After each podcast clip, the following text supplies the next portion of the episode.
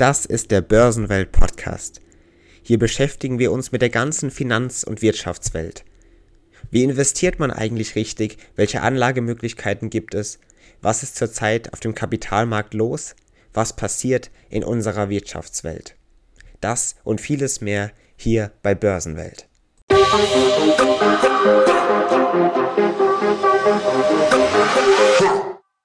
Und damit herzlich willkommen, liebe Zuhörerinnen und Zuhörer, bei Börsenwelt. Bei einer neuen Folge, schon bei der zehnten Folge dieses Podcasts. In den letzten Folgen, vor allem in den letzten zwei Folgen, haben wir uns speziell mit Immobilien beschäftigt und in der letzten Folge sogar mit Kryptowährungen, eben in Verbindung mit Immobilien. In dieser Folge habe ich gesagt, dass wir dann in der nächsten Folge näher darauf eingehen werden, was da genau los ist, wie Kryptowährungen eigentlich funktionieren und wie das Ganze im Kontext eben mit dem gesamten Marktumfeld steht. In dieser Folge möchten wir allerdings noch nicht direkt darüber sprechen, weil es ein viel aktuelleres Thema gibt, was die ganze Wirtschaft gerade im Moment betrifft. Das ist die Chip-Krise, von der wir immer, immer, immer wieder aus den Medien berichtet bekommen. Denn diese Chip-Krise, die erreicht mittlerweile die gesamte Wirtschaft. So hat sich die Stimmung vor allem in der Automobilindustrie in den vergangenen Monaten deutlich verschlechtert. Der Chipmangel trifft dabei aber nicht nur die Autobauer und Autohersteller selbst. Der Deutsche Industrie- und Handelskammertag sieht die verschlechterte Lage vor allem in der Autoindustrie als deutliche Belastung für den Wirtschaftsstandort Deutschland. Und genau das könnte ein großes Problem für Deutschland werden. Einerseits politisch, einerseits wirtschaftlich und andererseits natürlich auch gesellschaftlich. Und das eben vor allem den Arbeitsmarkt betreffend. Wir haben dazu ein Zitat der Kraftfahrzeugbau mit seinen vielen Dienstleistern und auch einen Zulieferbetrieben. Hier wird erklärt in diesem Zitat, dass eben hier ein großes Problem entstehen kann. Denn mit seinen vielen Dienstleistern eben und den vielen Betrieben steht der Kraftfahrzeugbau für über eine Million Beschäftigte sowie mehr als 5% unserer deutschen gesamten Wirtschaftsleistung und damit eigentlich für Wohlstand und eben viele Arbeitsplätze in Deutschland. Und so, liebe Zuhörerinnen und Zuhörer, Sie sehen es schon selbst, es entsteht ein deutliches Problem aufgrund dieses ursprünglichen Chip-Liefermangels. Und so entsteht also dieses riesige Problem eben vor allem in Deutschland, aber natürlich auch weltweit. Laut einer Sonderauswertung der Herbstkonjunkturumfrage schätzt nämlich der Kfz-Bauer eben seine Lage im Vergleich zum Frühjahr oder zum Frühsommer diesen Jahres nun erheblich schlechter ein. Die Frage ist nun, wie man in der Zukunft damit umgehen wird. Ist also wirklich kein Aufwand und keine Sicht auf Besserung zu erwarten? 36% der Unternehmen bewerten momentan ihre Lage zwar noch als gut, 26% der Unternehmen allerdings schon als sehr schlecht. Der Saldo aus guten und schlechten Einschätzungen verringerte sich so also seit früh Sommer schon von 34 Punkten auf mittlerweile nur noch 10 Punkte.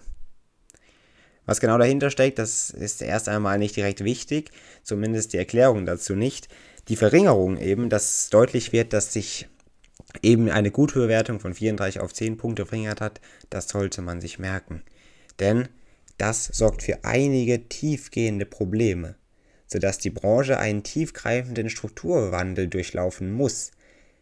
Und vor diesem Hintergrund stellen dann noch steigende Rohstoffpreise und kaum verfügbare Halbleiter eine zusätzliche Belastung dar. Das einerseits für den Autobauer selbst und letztendlich natürlich auch für die vielen Kunden und somit mit den vielen verschiedenen Preiserhöhungen letztendlich für die ganze Bevölkerung. Einerseits in Deutschland und andererseits in den ganzen anderen Ländern.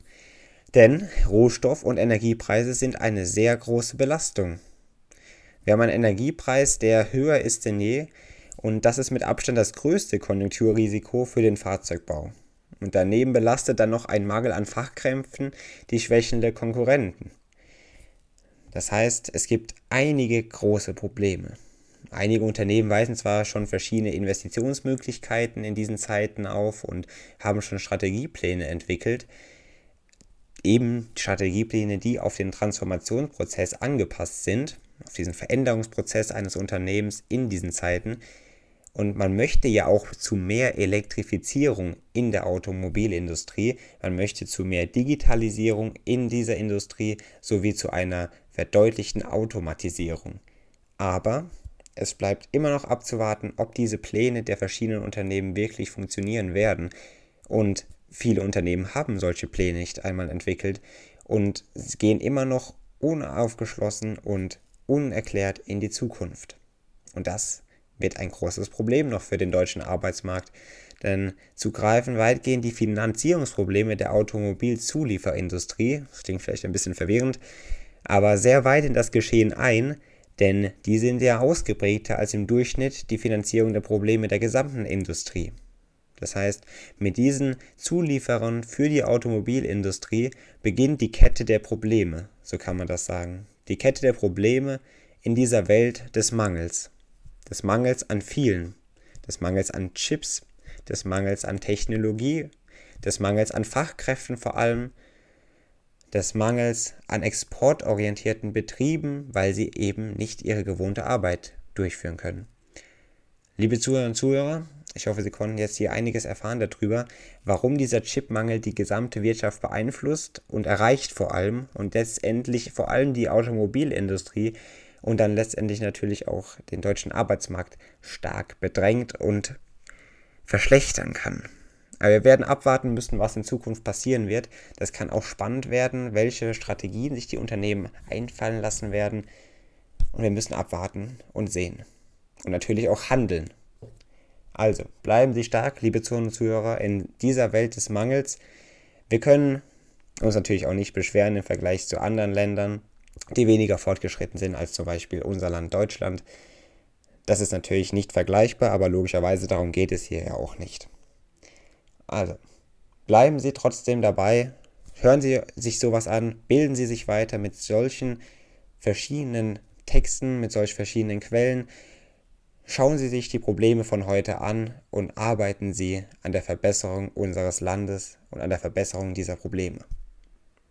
Vielen Dank, liebe Zuhörer und Zuhörer, fürs Zuhören. Und wir sehen uns in der nächsten Folge wieder. Und bis dahin, machen Sie es gut. Tschüss.